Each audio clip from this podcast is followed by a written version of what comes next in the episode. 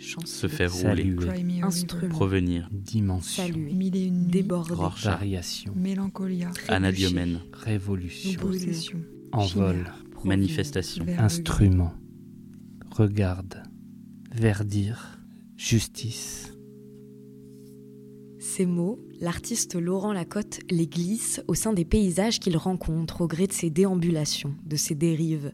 Depuis plus d'un an, il marche avec toujours dans son sac à dos des pochoirs, 26 exactement, comme autant de lettres que comporte l'alphabet. Il a aussi deux bombes de peinture aérosol, l'une noire et l'autre blanche. Avec ces 26 lettres, Laurent sème des mots à même les situations qu'il récolte. En réponse à ces derniers, j'ai souhaité lui en proposer d'autres, les miens, mais pas seulement.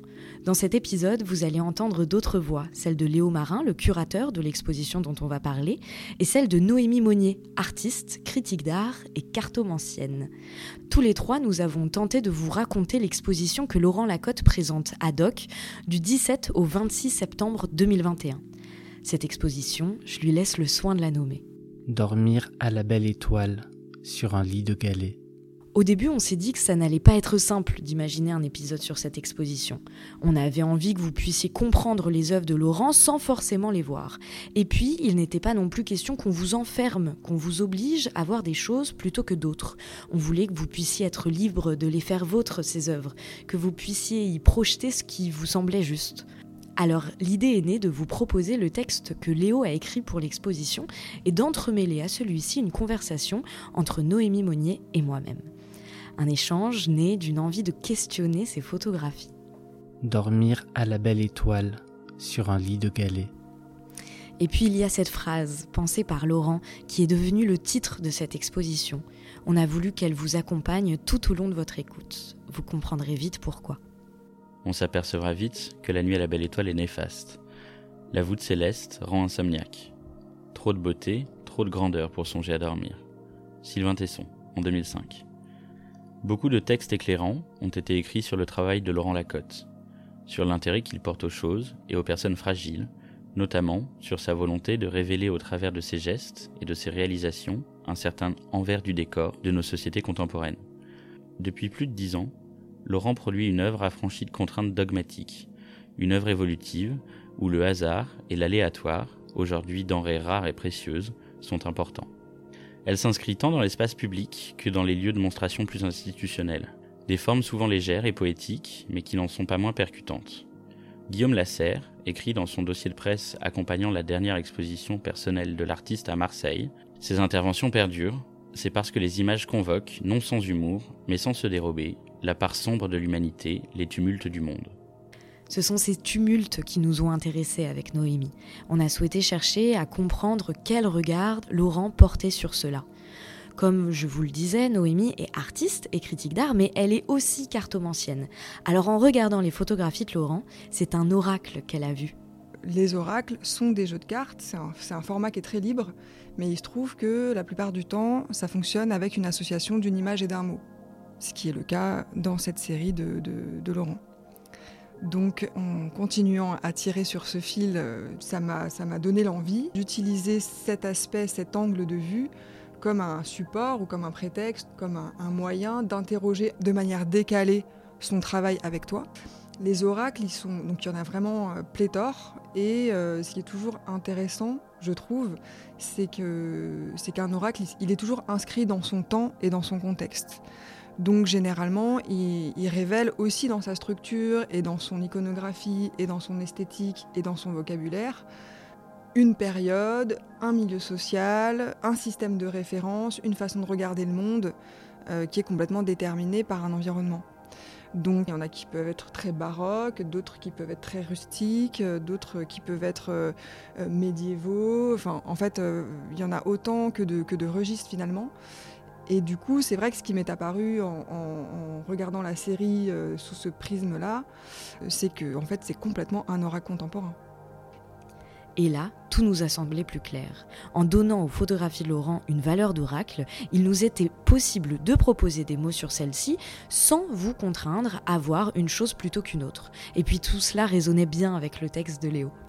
Revenu de toute posture, Laurent Lacotte propose une grande série photographique de mots écrits en divers lieux traversés, lors de ce que l'artiste appelle ses dérives. Une grande sincérité préside à ce travail débuté il y a un an et demi, lors du premier confinement, à l'heure où il fallait pour beaucoup repenser la façon de produire de l'art. Nous découvrons donc dans cette toute nouvelle production que le mode opératoire a quelque peu changé chez Laurent. La lettre et le mot, auparavant concours de circonstances, deviennent aujourd'hui, pour lui, un de ses outils de mise en lumière de prédilection. Ils sont autant de leviers à échanger plus directement encore avec le public. Quoi de plus partagé que ces 26 lettres de l'alphabet utilisées chaque jour par toutes et tous, ces 26 lettres qui permettent de lire et de dire le monde euh, La première étape qui existe dans un tirage, ce qu'on appelle euh, donc la coupe, c'est-à-dire simplement, euh, on peut déjà commencer par couper et voir quelles sont les forces en présence par rapport à un sujet. Et donc l'association de deux cartes resserre déjà et dit déjà beaucoup de choses. il y a déjà un dialogue entre les deux images, les deux termes et l'association de, voilà, de ces deux entités. Et finalement, je trouvais ça assez intéressant euh, de resserrer là-dessus, sachant que dans le travail de Laurent, cette série, elle correspond aussi à une volonté de resserrer à des associations très simples. Ça y est, on lavait notre méthode. En coupant le jeu en deux, naissait un binôme de cartes, deux photographies de Laurent, qui disaient déjà un tas de choses sur le monde. Alors on a décidé de faire plusieurs coupes et de se laisser le temps de les analyser. Je vous laisse alors avec nos découvertes. Je te propose qu'on commence euh, à, regarder le, premier binôme. Euh, sur cette première carte déjà on voit un terrain de tennis qui est vide, complètement laissé à l'abandon, sur lequel est tombée euh, une chaise haute censée accueillir un arbitre. Le siège s'est détaché des pieds et sur celui-ci, Laurent a inscrit un mot qu'il a décomposé, sur veiller. Sur la seconde photographie que le hasard a choisie et qui vient ici euh, former le binôme, c'est une sorte de vieille moquette, j'ai envie de dire, qu'on a pliée et laissée à même le bitume encore mouillé par une pluie qu'on devine récente. Cette fois-ci, Laurent est venu poser le mot repli cette association, elle est assez forte. Tout de suite, elle me fait penser à une, à une société de surveillance, à une société qui pousserait celles qui la composent à, un individualisme pervers, euh, qui empêcherait euh, l'épanouissement et les relations euh, aux autres, finalement. Mhm. Qu'est-ce que qu'est-ce que tu vois, toi? Bah, Bon, pour moi, avec cette association, on rentre quand même tout de suite dans le vif d'une dimension très, très forte et très prégnante du travail de Laurent, qui est quand même une dimension hyper politique, avec un regard très acéré, euh, à la fois très poétique, très doux, et en même temps toujours empreint d'une certaine forme de voilà de, de, critique et de empreint de mélancolie et de et de dystopie aussi quand même. c'est euh, presque euh, sarcastique dans un sens quand même. Ouais, ouais, ouais. Puis en même temps, c'est très brutal, quoi. Il y a quelque chose à la fois de, de encore une fois, c'est c'est simplement le réel et en même temps avec le, le, mot qui vient trancher dans le réel comme ça pour pour désigner une vérité indéniable, je dirais. Moi, j'y vois quelque chose, une transposition, donc c'est un terrain de tennis, mais tout de suite, ça devient vraiment carcéral. Il y a le filet, il y a le, il y a le grillage derrière, il y a ces espaces qui sont délimités au sol avec les lignes. Donc bon, il y a une transposition pour moi, on change tout de suite de registre, on passe du jeu, du sport euh, bah, à, la, prison, à l'autoritarisme, euh, au rapport de pouvoir, euh, au lieu clos. Donc on, change complètement de, de, registre avec ça. Il sert un espace qui est abandonné aussi, donc il y a cette espèce d'idée du jeu qui serait comme quelque chose qui n'est qui n'est plus, possible. Euh, il y a cette figure de l'arbitre, qui est aussi donc l'autorité effondrée. Il y a, y a, le, le, siège qui n'est plus sur son sur ses pieds, donc qui a été comme déboulonné. Donc tout de suite, il y a aussi une idée de rapport de force, je trouve, qui, qui ressort de manière très très forte. Et puis ce siège, il est face à nous. Et ça, c'est aussi super fort dans les, dans les pièces de Laurent, c'est que d'un coup, on a l'impression que l'objet, il devient une, une, une personne. C'est comme s'il nous regardait, quoi. Euh, ouais, il nous regarde, il, nous, il, nous, il nous prend un parti, quelque part. Et puis cette moquette, bon bah pour moi c'est euh, tout ce qui est euh, de l'ordre de, de l'exclusion, du, du, du sans-abri, du laissé pour compte, qui est replié dans un coin. Et puis en fait c'est une moquette, mais c'est aussi un paillasson. Donc il y a une violence il y a une violence dans cet objet euh, qui a l'air voilà de, se protéger d'une agression extérieure. Donc c'est sûr que là, le dialogue entre ces deux images, il est, il est, une grande violence. Brutal. Très brutal. C'est une vision super dure euh, et en même temps c'est fou parce qu'il n'y a, y a, pas grand chose et tout de suite on peut créer des récits. Euh, c'est tout de suite très narratif. Ouais, mais c'est ça qui est assez fort et euh, le deuxième tirage, mmh on retrouve encore cette idée de narration cette fois-ci, euh, il nous a fait rire, ce deuxième tirage. Euh, sur cette deuxième composition, on voit euh, sur la première photographie une, plage vide. Sur celle-ci, il n'y a qu'un tronc posé à la verticale, comme on peut en trouver sur certaines plages bretonnes pour briser les vagues avant qu'elles ne s'éclatent sur la côte. Sur ce tronc, qui est seul, donc, il y a inscrit le mot ego. Je souris parce que j'y vois tout de suite euh, un truc très phallique euh, et assez ridicule finalement. Euh, sur la deuxième image, on est cette fois-ci dans la forêt. Laurent a, semble-t-il, trouvé un bateau, une barque abandonnée qui est recouverte d'une bâche que la pluie a emplie d'eau. Dans cette grosse flaque, il y a un arrosoir et Laurent a inscrit dessus le mot soupir. Euh, quand on a tiré ces deux photographies, tu as tout de suite dit que tu voyais une sorte de, mise en abîme avec ce bateau, cette flaque et cet arrosoir. Puis, amusé, tu euh, m'as dit y voir une association entre le masculin et le féminin, un truc assez sexuel finalement. Enfin, il y a vraiment ça, on, dirait deux sexes ouverts à nous, quoi. Mmh, mmh, mmh. Ouais, ouais, ouais. Bah, en fait, c'est vrai qu'il y a vraiment cette, euh, cette forme dressée avec donc cet ego euh, qui, euh, pour moi, euh, est comme une espèce de personnalité, voilà, qui, s'affirme, qui, s'érige et qui, tranche avec l'horizon de la mer derrière. Il y, a quelque chose de, très autoritaire, de très, affirmé. Et en face, donc on a, cette barque emplie d'eau avec qui est quand même dans une forêt. Donc c'est vrai que voilà, il y a cette forme bah, de fente avec, euh, avec euh, de fentes emplies d'eau, avec cet arrosoir. Donc c'est et puis ce soupir, quoi. Et ce, voilà, et ce soupir, effectivement, j'avais même pas, j'avais même pas pensé au, soupir de, de, de l'étreinte. Mais c'est ça qui est drôle aussi, c'est que à chaque fois, euh, face à ces cartes, on, on, se rend compte qu'il y a une espèce d'escalade euh, que petit à petit, plus on discute, plus on, voit aussi euh, euh, de nouvelles choses, on distingue aussi de nouvelles significations, mm, mm, mm. parfois qui sont de Enfin, de plus en plus dures, comme ce paillasson finalement, enfin cette moquette qui finalement est un paillasson sur lequel on viendrait s'essuyer les pieds, enfin il y a quelque chose de très violent, et là à l'inverse, quelque chose de beaucoup plus tendre et, et amusant on se rend compte petit à petit, voilà, on voit une fente, on voit euh, une fente euh, qui serait humide et, euh, et, finalement ce soupir, quoi. Ouais, et en même temps, là, en, regardant, je vois aussi une sorte de, dialogue entre probablement deux aspects mm, d'une même personnalité, c'est-à-dire celle qui s'érige en public dans la sphère sociale et qui est, qui est d'une certaine manière ce qu'on ce qu'on construit, ce qu'on décide de montrer, ce qu'on érige, et, euh, et, de l'autre côté, euh, bah, quelque chose qui est beaucoup plus dans l'intimité, euh, beaucoup plus en fragilité. Dans le recul. Voilà, beaucoup plus en retrait, donc c'est caché, c'est dans la forêt, donc il y, y a, évidemment toute une signification, je dirais, psychologique, psychanalytique. Euh, euh, je pense que Jung se, délecterait de ce jeu.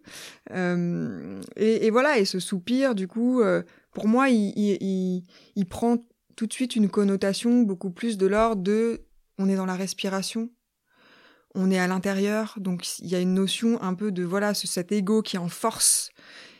Et d'un coup, ça y est, on respire, on retrouve du souffle, on est en retrait, on, on a un peu de répit.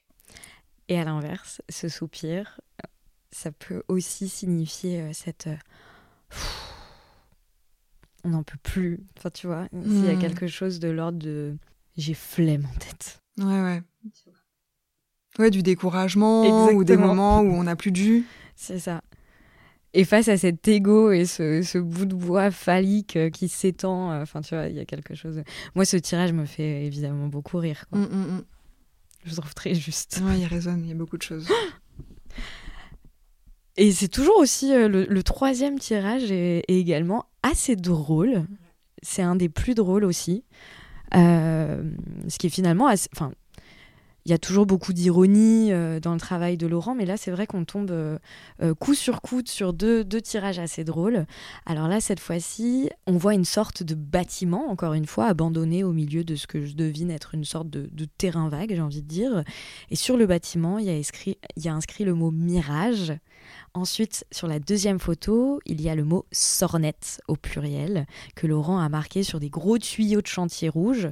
Ce sont des tuyaux euh, qu'on utilise pour euh, enfouir les câbles électriques, non? Moi, j'y Mm. vois ça. Mm, mm. Euh, sous les sols de nos rues. Alors ici, pour sûr, on parle d'illusion, de désillusion, de fable, peut-être même de mensonge. Enfin, il y a, quelque chose voilà, d'assez sournois, quoi, je trouve, dans cette association. Hmm. Bah, en tout cas, ce qui est sûr, c'est que ça parle de choses qui n'existent pas. Donc, euh, effectivement, euh, la vision d'une part avec le mirage. Et, pour moi, le, les sornettes, c'est le, les mensonges, mais c'est un peu les mensonges sans, sans grande importance, un peu les bobards d'enfants. Puis le, le registre aussi du vocabulaire euh, est un peu désuet comme ça, donc il y a une forme de, de, de tendre ironie.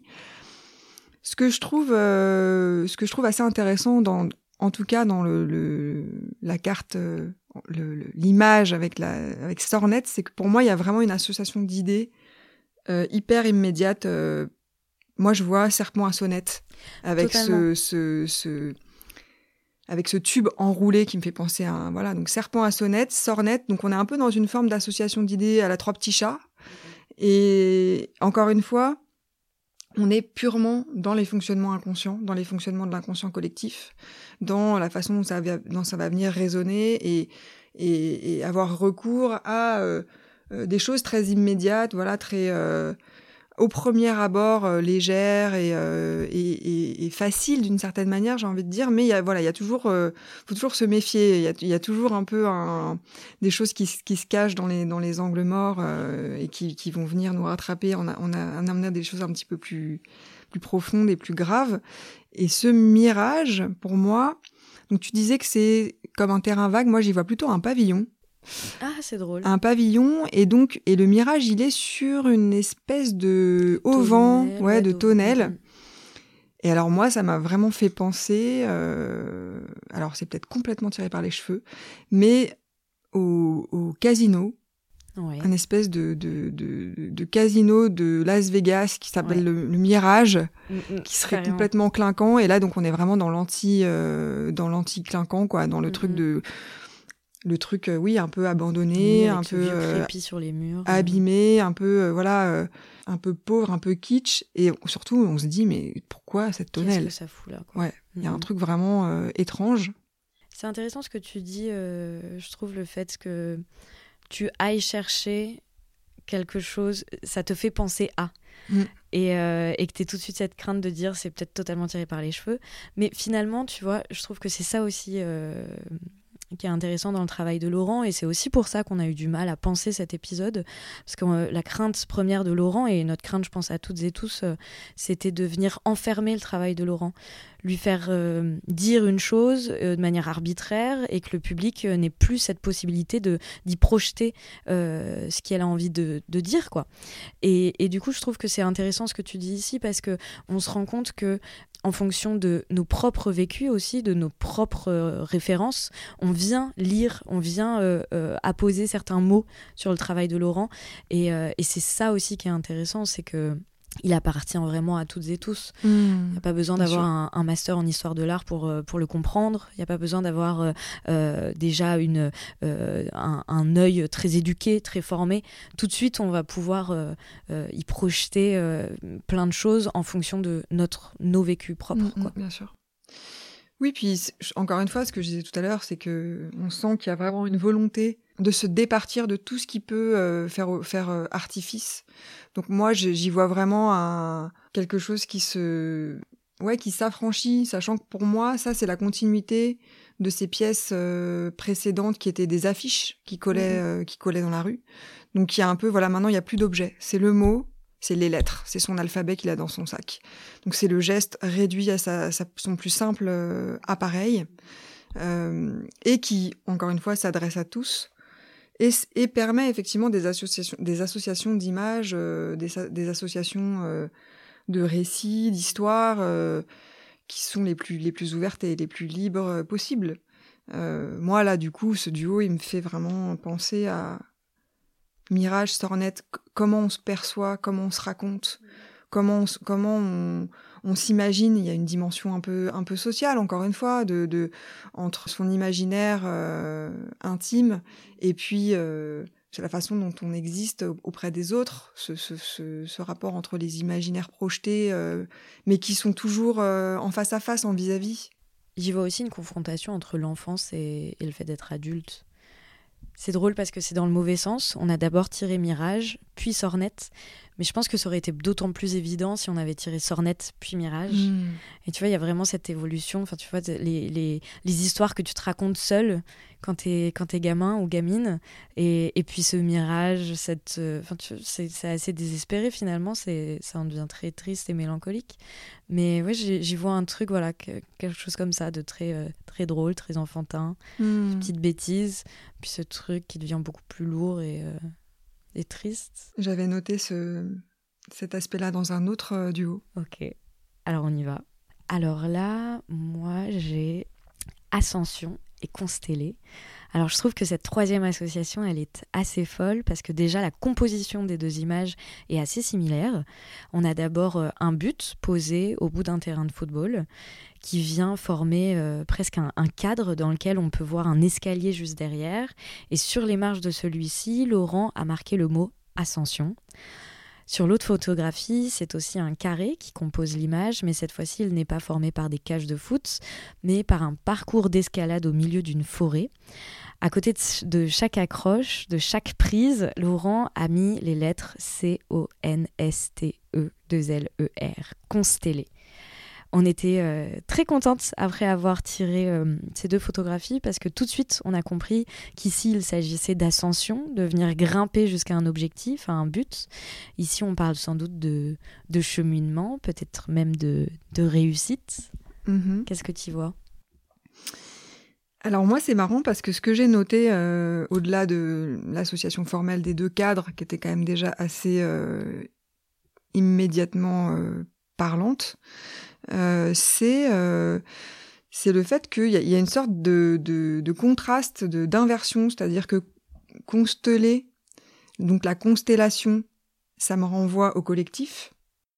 Ah, ça me renvoie aux étoiles, d'où l'ascension en plus. Oui, mais euh, alors il y a ce truc-là, mais la constellation, il y a plusieurs étoiles. C'est mm, donc mm, pour mm. moi c'est ça qui renvoie au collectif.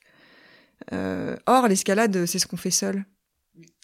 Et à l'inverse, euh, le terrain de foot, donc c'est un, c'est un, sport collectif.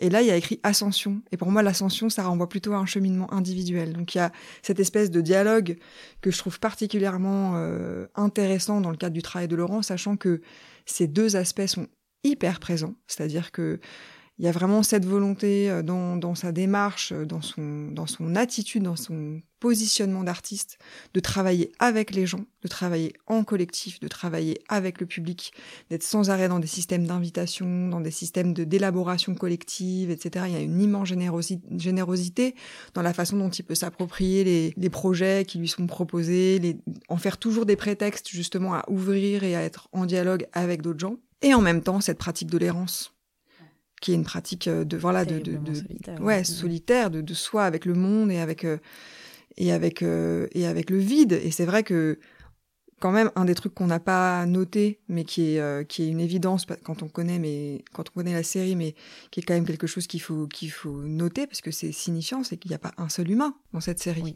c'est vrai qu'on l'a jamais dit. Ce ne, sont que des objets et des espaces et des mots. Donc voilà pour moi cette association elle me renvoie elle me renvoie à ça on arrive doucement au bout. Alors là, quand on a tiré ces deux cartes, ces deux photographies qui sont ici devant nous des, sortes de cartes, euh, tu étais tout de suite très, très, très enthousiaste. Euh, déjà, on a euh, dans un premier temps un paysage côtier. C'est assez fréquent euh, que Laurent travaille sur les bords de mer. J'ai l'impression que ce sont des endroits qu'il apprécie beaucoup. Ici, on voit des marches taillées à même la roche et sur l'une d'entre elles, il est écrit le mot méandre. Enfin, rien à voir. La deuxième photographie est prise dans un endroit où il y a beaucoup de végétation, sans doute une forêt. Laurent a trouvé une plaque en métal qui est rentrée dans le sol. Alors on dirait voir euh, encore une, une stèle, dans laquelle il y a un, un, gros trou. On dirait presque que ce trou a été provoqué par un tir. C'est enfin, c'est assez violent euh, quand même ce métal euh, perforé. Et autour de ce trou, il y a marqué euh, tout attaché et en cercle le mot aux abois, aux abois. Mhm. Qu'est-ce que tu vois toi? Moi, je pense que ça, c'est vraiment un, c'est vraiment un support d'entraînement pour la chasse. Donc t'as raison, hein. moi j'y ouais. vois des impacts de balles et euh, j'ai l'impression qu'au centre il y a un gros tir de chevrotine, enfin un truc bien bien Ouais, vénère euh, qui est venu faire un énorme trou. Donc effectivement c'est méga méga brutal, méga agressif. Bah en fait effectivement il y a quelque chose qui m'a tout de suite parlé dans cette association par rapport au travail de Laurent parce que j'y vois euh, bah, aux abois donc pour moi c'est la c'est l'animal euh, qui est chassé donc j'y vois une forme de d'urgence quelque chose qui est de l'ordre de la survie que moi je ressens vraiment dans le travail de Laurent, dans son dans son attitude et dans son énergie. Il y a quelque chose de l'ordre vraiment de, de la nécessité vitale et de et de, et de l'urgence. D'autant plus que ce trou, avec à poser le terme aux abois, enfin on dirait un hurlement quoi. Mm. Il y a quelque chose d'hyper, enfin c'est perçant dans tous les sens du terme. C'est que vraiment, enfin on a l'impression que que, que cette euh, cette image hurle quoi. Mm. Tout à fait. Il y a une adresse qui est hyper directe. Il y a comme un appel au secours en fait. Hein. Euh, donc il y a ça, et puis de l'autre côté il y a cette, euh, ce méandre, donc cet escalier euh, au milieu de la roche. Et pour moi, on est là dans une déambulation qui est à la fois donc le méandre, ça me renvoie à l'espace physique, mais aussi aux déam- déambulations dans l'espace mental. Et pour moi, c'est aussi euh, complètement cette série, c'est-à-dire que c'est comment euh, venir transposer dans le monde réel des errances euh, qui sont aussi euh, psychiques, euh, narratives, intérieures, psychologiques. et, et voilà, pour moi, ce- ce- ce- cette association, c'est quelque chose que une énergie qui, pour moi, dans, dans son travail, relève à la fois, on ne sait pas si c'est de la fuite ou si c'est de la quête ou si c'est les deux. En tout cas, il y a quelque chose de, il y a une sorte de, de course, de, de truc infini aussi. Voilà, et ça, ça se retrouve aussi dans ce, dans ce jeu. C'est ce qu'on se disait aussi la dernière fois, à savoir, on a l'impression qu'on pourrait jouer sans fin. Euh, voilà, avoir ce tas de cartes et, et on coupe. Une infinité de, Et chaque, de voilà, réponses, exactement. de questions. Mm, mm, mm. Donc pour moi, cette association, voilà, c'est cette énergie de, de, de l'errance, de, la transhumance, de la quête, de la pensée qui ne s'arrête pas et qui, qui est toujours en, en ébullition. C'est très beau qu'on finisse euh, sur ce dernier binôme, je trouve. Euh, ce dernier binôme, du coup, il est, composé d'une première photographie qu'on imagine prise euh, dans un espace euh, urbain. C'est une devanture d'une boutique fermée depuis un moment parce que les, villes sont, les vitres sont très sales, si bien que des personnes se sont amusées à venir inscrire des choses en retirant la poussière avec leurs doigts. Laurent a choisi d'y mettre le mot révélé. Et le deuxième paysage est complètement différent. Là, on est euh, au bord euh, d'un lac ou peut-être d'un fleuve. Euh, sur les rives de cette étendue d'eau, il y a encore un tronc sur lequel sont appuyées des espèces de stèles. Déjà, c'est un motif qui, qui revient assez régulièrement dans le travail de Laurent. Et le mot qu'il a posé dessus est en deux parties, c'est blessure, blessure. C'est poétique comme association parce qu'au-delà des, des, mots, la poussière et le marbre créent déjà une contradiction qui me fait penser euh, au temps, à la disparition, à l'impermanence des choses. C'est à la fois assez triste, ces mots, révélés et blessures, et en même temps, les matériaux parlent presque d'espoir pour moi. Ok.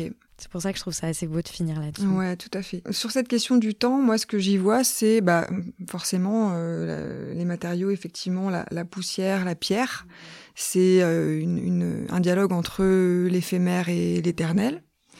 Et c'est pareil, en fait, ça, c'est aussi des, des sujets qui traversent le travail de Laurent de manière très redondante. On sent qu'il y a une obsession aussi de qu'est-ce qui reste, qu'est-ce qui s'évapore aussi dans ce truc de euh, se délester, aller à l'essentiel, qu'est-ce qui demeure, qu'est-ce qui, qu'est-ce qui me permet de dire de la manière la plus nue possible. Ça, c'est très beau.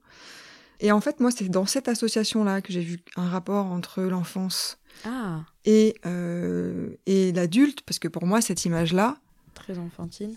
Bah, quand on regarde de plus près, euh, il y a écrit donc, ce- donc ce qui est ce qui est tracé à la, au doigt dans la poussière. Donc c'est donc déjà le geste Le est quand geste même hyper oui. enfantin. Ça pourrait Mm, être de mm, la mm. neige, ça pourrait être n'importe quelle matière. Il y a cette espèce de truc jouissif de venir écrire. euh, Oui, laisser sa trace aussi. et s'adresser et l'enfant qui s'adresse aussi au monde euh, donc évidemment c'est hyper potache euh, donc on a il y a écrit donc il y a des noms Ou- Oujda il y a euh, Mundir euh, Viva la Moula euh, il y a euh, Fuck You donc des trucs qui sont bon bah voilà hyper euh, hyper enfantins euh. Oui. et donc il y a cette espèce de tampon révélé qui du coup est vraiment genre l'adulte qui est passé par là et qui, qui est venu avec un geste euh, bah, du coup beaucoup plus construit parce que c'est des, des lettres, c'est une typographie. Oui, c'est Euh, du manuscrit, oui. Et puis, euh, et c'est tout de suite beaucoup plus grave.